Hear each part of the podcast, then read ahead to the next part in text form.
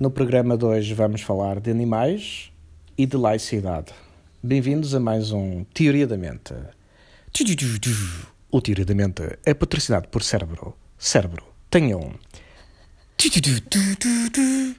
Olá, bem-vindos a mais um Teoria da Mente. Comigo temos Maria Matos Graça. Olá.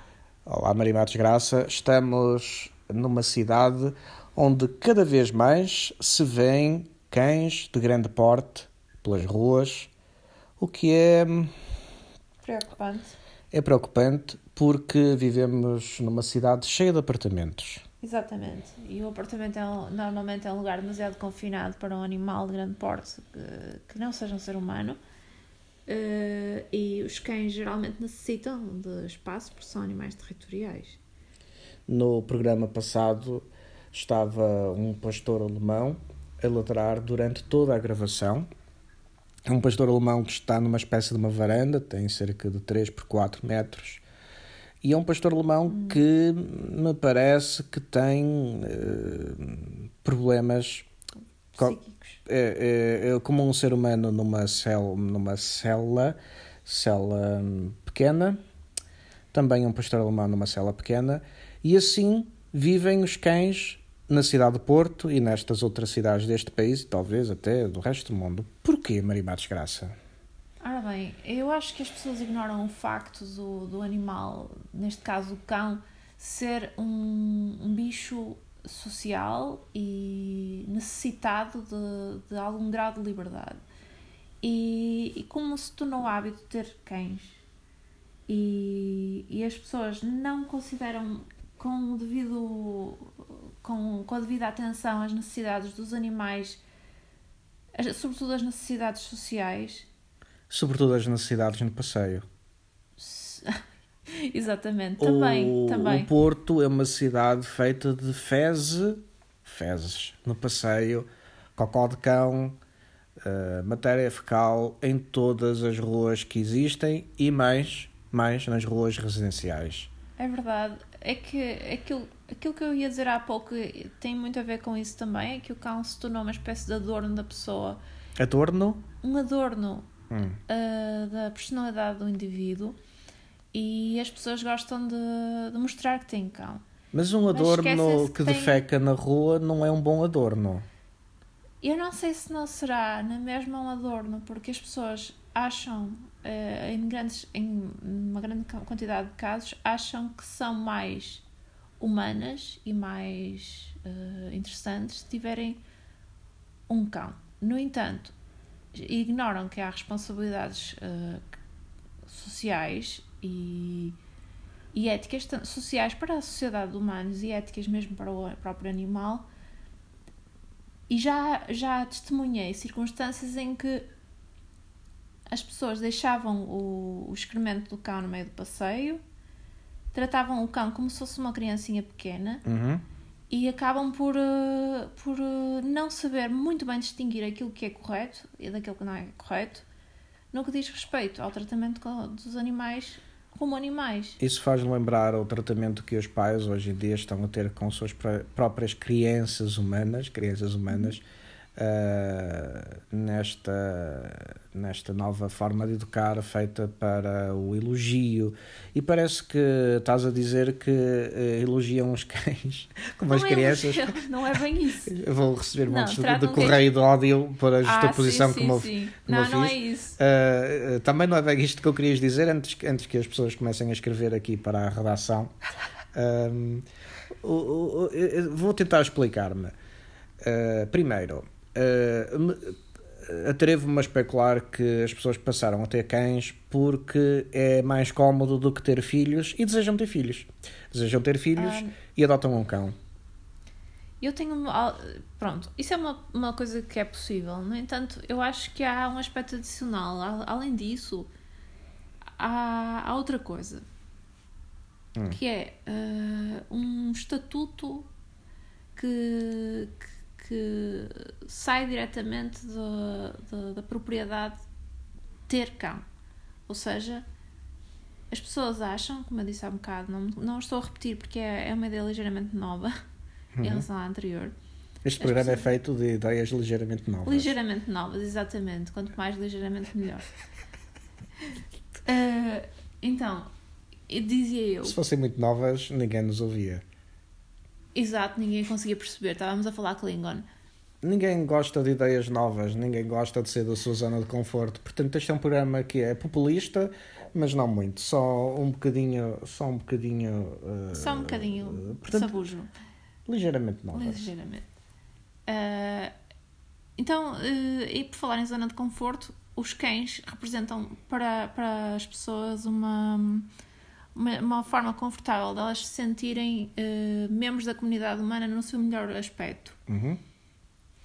E porque tornou-se bastante importante o, o, respeito por certo tipo de animais. Respeito pelos cães, pelos gatos, pelo. Mas, mas é justamente isto que me levava a começar o programa de hoje. É a vontade das pessoas terem animais domésticos uh, agredirem verbalmente com muita violência uh, mais tenue crítica o que quer que seja sobre controle animal. Sim. E no entanto, e no entanto, e é aqui que eu queria chegar, parece haver paradoxalmente, uma falta de empatia com os próprios animais Exatamente. que dizem proteger, ou seja, Exatamente. gostam tanto de animais e afinal têm um animal que uh, anda quilómetros e quilómetros por dia, claro. como um pastor alemão preso numa varanda. Claro, é por isso que eu digo que o animal serve como um adorno. É um adorno pseudo-moral. É um adorno acha... moral, talvez. Sim, é pseudo. Nem é pseudo, porque uh, as pessoas têm os animais e, no entanto, estão uh, agir contra os interesses do, e os direitos dos animais. É um adorno no sentido em que as pessoas querem, parecer, querem achar-se a si próprias mais, mais interessantes e mais morais, no entanto, acabam por ser exatamente o oposto. Que acabam por ser imorais porque têm um animal encarcerado, uhum. têm um animal confinado, esquecem-se que o animal é uma entidade psicológica como os seres humanos. Exatamente. E que, e que também sofre e que também tem imensas necessidades. E as pessoas acham que a única necessidade dos cães é de urinar e de, de ficar. De. Coisa que fazem na rua, que, é um, que não é o, uh, o tema principal, não é a falta de civismo uh, hoje o tema, mas é mesmo esta falta de empatia. Uh, estes cães que ladram em apartamentos podem, por exemplo, parecer que estão a. Eh, se, já, agora, parece agora, que estão a comunicar, mas não, não é? Ia dizer outra coisa, ia dizer que parece que não estão a ter o civismo de não fazerem o favor de ah, ladrar, sim, sim, sim, mas na verdade são animais que estão a tentar comunicar porque estão isolados. Estão Eles estão a tentar comunicar com seres humanos para os salvarem e não com outros cães. Que é, que é ainda mais dramático, porque eles apercebem-se que o ser humano é que está com o poder de os libertar. É verdade. E será que alguma vez os humanos vão libertar uh, estes animais uh, chamados domésticos. Até, até é curiosa esta expressão de animal doméstico, parece que já foi Sim, uh, feito já. para ser é, posto tipo dentro de uma casa. animal doméstico. Exatamente. Será que alguma vez as pessoas vão deixar de ter animais dentro de apartamentos? Dentro Olha, eu tenho, eu tenho um rato uhum. que é uma escolha pouco convencional para animal doméstico e às vezes tenho pena que ele esteja fechado, apesar de estar numa grande, num, num grande terrário para o tamanho dele, eu percebo, apercebo-me de que ele tem desejo de liberdade. Hum. Embora ele não seja um, um, ser com conceitos, não é? Um ser com, com linguagem. O que é que é um ser com conceitos? Eh, na realidade, é um ser que domina a linguagem, que tem a capacidade de conceptualizar a realidade conceptualizar a realidade. E os ratos têm ou não têm? Ou não. podemos saber sequer. Será que podemos saber se têm ou não têm? Eu acho que não têm porque não têm uma linguagem articulada. E como tal, no ser humano é o facto de termos uma linguagem articulada que nos permite conceptualizar a realidade desde que somos crianças, darmos nome às coisas. E uma vez Não é possível ver conceitos sem linguagem. Isso é uma grande questão filosófica. Eu acho que é possível é bastante possível, no entanto, uh, só uma espécie, a meu ver, e eventualmente, só uma espécie que tenha a presença de uma linguagem prévia é que consegue conceptualizar a realidade. Porque é essa a condição neurológica do, da conceptualização. É a certeza. Linguagem. Ou Não só sei. a linguagem é que permite uh, exprimir esses conceitos? É muito difícil de definir isso. Porque, por exemplo, um, um, o rato mais uma vez falando no meu rato que está lá em casa. Ele, será que ele sabe o que é a liberdade ou apenas tem o instinto de fugir? A liberdade para nós é um conceito abstrato, nós damos-lhe este nome, tal como dam- damos o nome de cadeira a cadeira. questão retórica, a questão, aliás, deixa-me perceber que o rato tem tentado fugir. Não, ele vai sondando os limites da sua, do seu terrário como se estivesse muito espantado por aquilo ser transparente e, e ao mesmo tempo sólido. Isso faz lembrar os humanos e o espaço. Sim, faz. Vamos sondando. Vamos sondando o espaço. São os descobrimentos do rato. Uh, a linguagem uh, está presente nos cães que ladram, parecem exprimir uh, algo para quem os ouça, só que os donos não os ouvem. Ouvem os vizinhos. Os donos ouvem o cão, mas não significa nada para eles, porque já estão habituados. Para eles é ruído branco. E normalmente o ruído branco é eliminado, no- normalmente. Há então algum futuro para estes animais nas cidades? Estes e outros animais têm um futuro limitado nas cidades. Das duas, uma, ou se constroem cidades novas co- que correspondam às necessidades tanto dos seres humanos como dos animais. Isso vai precisar de uma reestru- reestruturação completa. As cidades teriam que ter jardins onde os cães andassem soltos, teriam que ter caminhos por onde os cães pudessem correr, teriam que ser radicalmente diferentes. Cidadelas para cães e pessoas. Isso não é possível imaginar no, no panorama arquitetónico das, das cidades contemporâneas. Portanto, Há lugar para os cães na, na- na nossa sociedade? Há, mas é fechados, encarcerados, em numa prisão como se tivessem cometido um crime. É o que nós eh, vivemos atualmente e suponho que livros de história poderão vir a falar sobre uma época em que os cães estavam encarcerados em apartamentos. Sim, E por falar em arquitetura e cidade, eh, há uns meses, não tenho aqui a data, foi anunciado pela Câmara Municipal do Porto e pela Câmara Municipal de Vila Nova de Gaia uma nova ponte, acho que é a sétima sim. ponte Porto-Gaia. Eh, a ideia é absolutamente excelente, irá ligar a freguesia de Oliveira do Douro, em Vila Nova de Gaia, com Campanhã, eh, na cidade do Porto. Eh, uma ponte, ao que indica, na cota baixa, junto ao rio, Rio Douro, Uhum. e, no entanto, com um nome que desiludiu eh, todos os portuenses com quem eh, falei sobre o assunto, por eh, ser o nome de uma figura que ninguém conhece. exato, é um bispo. Chego a não conseguir dizer de memória, apesar de ter andado à volta do Sim. tema nos últimos tempos, Dom António Francisco de Souza, e este nome pode estar mal. O Pois. que em, em si mesmo é o problema. É curioso. É o próprio problema do nome da ponte, é ninguém conseguir memorizar a primeira. A É primeira curioso, parece que querem dar esse impressão. nome à ponte para as pessoas se- se- finalmente saberem que existia um indivíduo com esse nome. Então podemos homenagear uma pessoa que ninguém conhecia. É este, é este E- eh, eu- o uso de- das homenagens eh, com uma obra, grande obra, como uma ponte. Eu acho que é fundamentalmente errado. O princípio está, está à partida comprometido pelo facto de ser paradoxal, ou seja, vai-se homenagear uma pessoa que teve impacto na nossa sociedade e, no entanto, ninguém a conhece. Mas o princípio, usaste a palavra princípio, parece-me que é um princípio contrário a um Estado moderno. Sim, claro. viola o princípio da laicidade, Laicidade. em que parece que o objetivo, o nome da ponte, é sublinhar uh, o clericalismo A importância da igreja.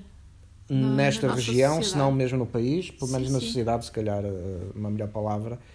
E isto uh, é estranho em 2018. É estranho em 2018, sobretudo porque é um- uma espécie de legado do- do- dos nossos avós e bisavós. Aliás, não dos nossos avós, avós e bisavós, mas sim dos governos que estiveram eh, no tempo deles. E era um governo e eminentemente eh, promíscuo com a religião, A Igreja Católica co-governava sim, uh, a Europa Ocidental. E em consequência disso, acabámos por reparar que muitas das obras públicas foram adquirindo nomes de pessoas relativamente irrelevantes para como contributo cultural das nossas sociedades, ou cultural ou científico, Uhum. porque era um contributo religioso, e como nós sabemos, o contributo religioso é limitado no no- na sua origem. Mas a toponímia é, de facto, eh, um ato político quando, eh, eh, no passado, se atribuíam a santos, figuras clericais, eh, à religião, justamente para preservar essa Claro. co-governação religiosa. Uhum. E o que me leva eh, a estranhar, ainda não consegui resolver esta estranheza, isto ter acontecido em 2018. O que é que pode ter motivado Maria Matos Graça semelhante, novo ter, semelhante nome ter aparecido em 2018? Eu acho que, como dizia o David Hume, uh, custom is a gentle force. Em português? O, o hábito é uma força gentil que nos vai empurrando. E Hum. as, e as sociedades também têm hábi- hábitos, Hum. ou melhor falando, vícios, Hum. neste caso. Vícios muito velhos. E neste caso é o vício de dar, dar nomes de, de pessoas clericais hum, a, a obras e a monumentos que normalmente não têm. eh, estas pessoas Uhum. Não têm a importância que deviam ter para dar nome àquele, àquela obra. Se, por exemplo, a obra fosse, fosse homenagear uma pessoa com importância cultural e social e científica, A minha proposta, isto é um projeto que comecei há duas semanas atrás, hum, é de colher um, um conjunto de, de assinaturas de cidadãos que têm, têm, têm acedido à sim, página eu tenho conhecimento para que o nome da ponte seja Manuel de Oliveira. muito melhor. Manuel de Oliveira ou Dom eh, António Francisco, suponho, Francisco António de Souza ou de Santos. eh, Qualquer coisa com esse. o que é que parece que representa melhor o Porto e Gaia, o Douro e as pontes ao mundo. Sem dúvida que Manuel da Oliveira seria uma escolha mais interessante. Eh, e eu acho que uma grande falta de imaginação presidiu à, à utilização do, do nome do bispo como para batizar a, ponte. Eh, Eu acho que, nem, de eu acho que não é preciso muita imaginação. Se alguém passasse 5 minutos ou até um minuto a especular sobre nomes bons para pontes, sobre o Douro, de alguém que filmou o Douro e as pontes e assim ficou famoso Sabes e é deu fama eh, ao mundo. Eh, sim. Sim, sabes o que é que parece? uhum. Eh, é que pegaram numa lista de clérigos e fizeram cabra seca com ele e vendaram-se a si próprios e apontaram para os nomes e acharam, ah, Dom Policarpo qualquer coisa, é um nome complicado e esquisito.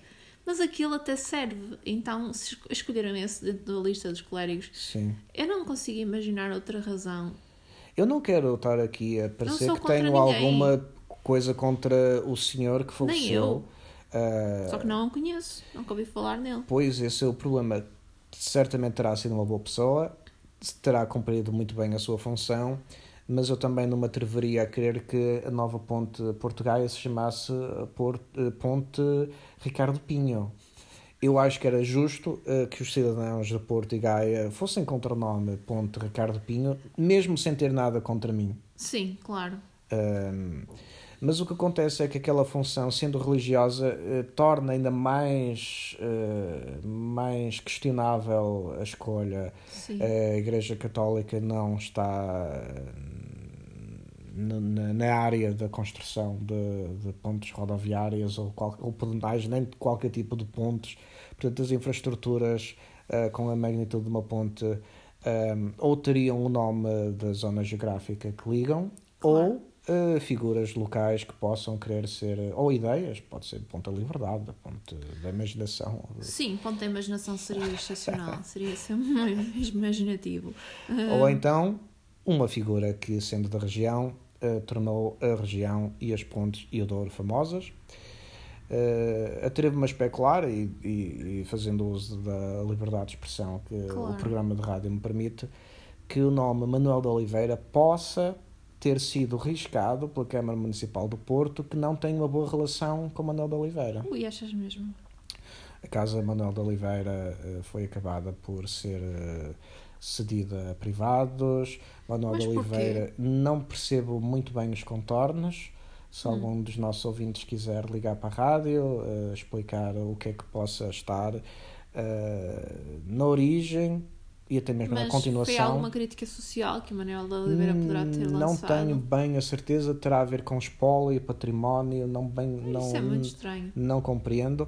Portanto, chega ao final eh, o tempo que temos para este programa, Muito mas, bem. mas a antena fica aberta para qualquer ouvinte que queira participar e tentar ajudar-nos a nós e aos nossos todos ouvintes, a, a todos os ouvintes dos, dos cinco continentes, ou seis, já nem sei se são Ah, quantos continentes, porque, bem, na verdade também podem ser quatro, porque o Euroásia é uma única. Sim, e alguém que estiver aí a falar da Antártida, seja bem-vindo também, porque poderemos muito bem. eh, Também se dizem os quatro cantos, do- dizia-se e diz os quatro ventos. os quatro cantos do mundo, quando o mundo é redondo e não tem cantos, não é? Eh, Sim, não Entretanto, tem já, fizer, já denunciaste que era por causa da rosa dos ventos, eventualmente, que vem a expressão. É, certamente.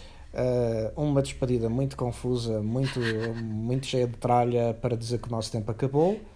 Uh, muito obrigado, Maria Matos Graça. Muito Foi obrigada. um Teoria da Mente. Foi um prazer. Até à próxima. Até à próxima.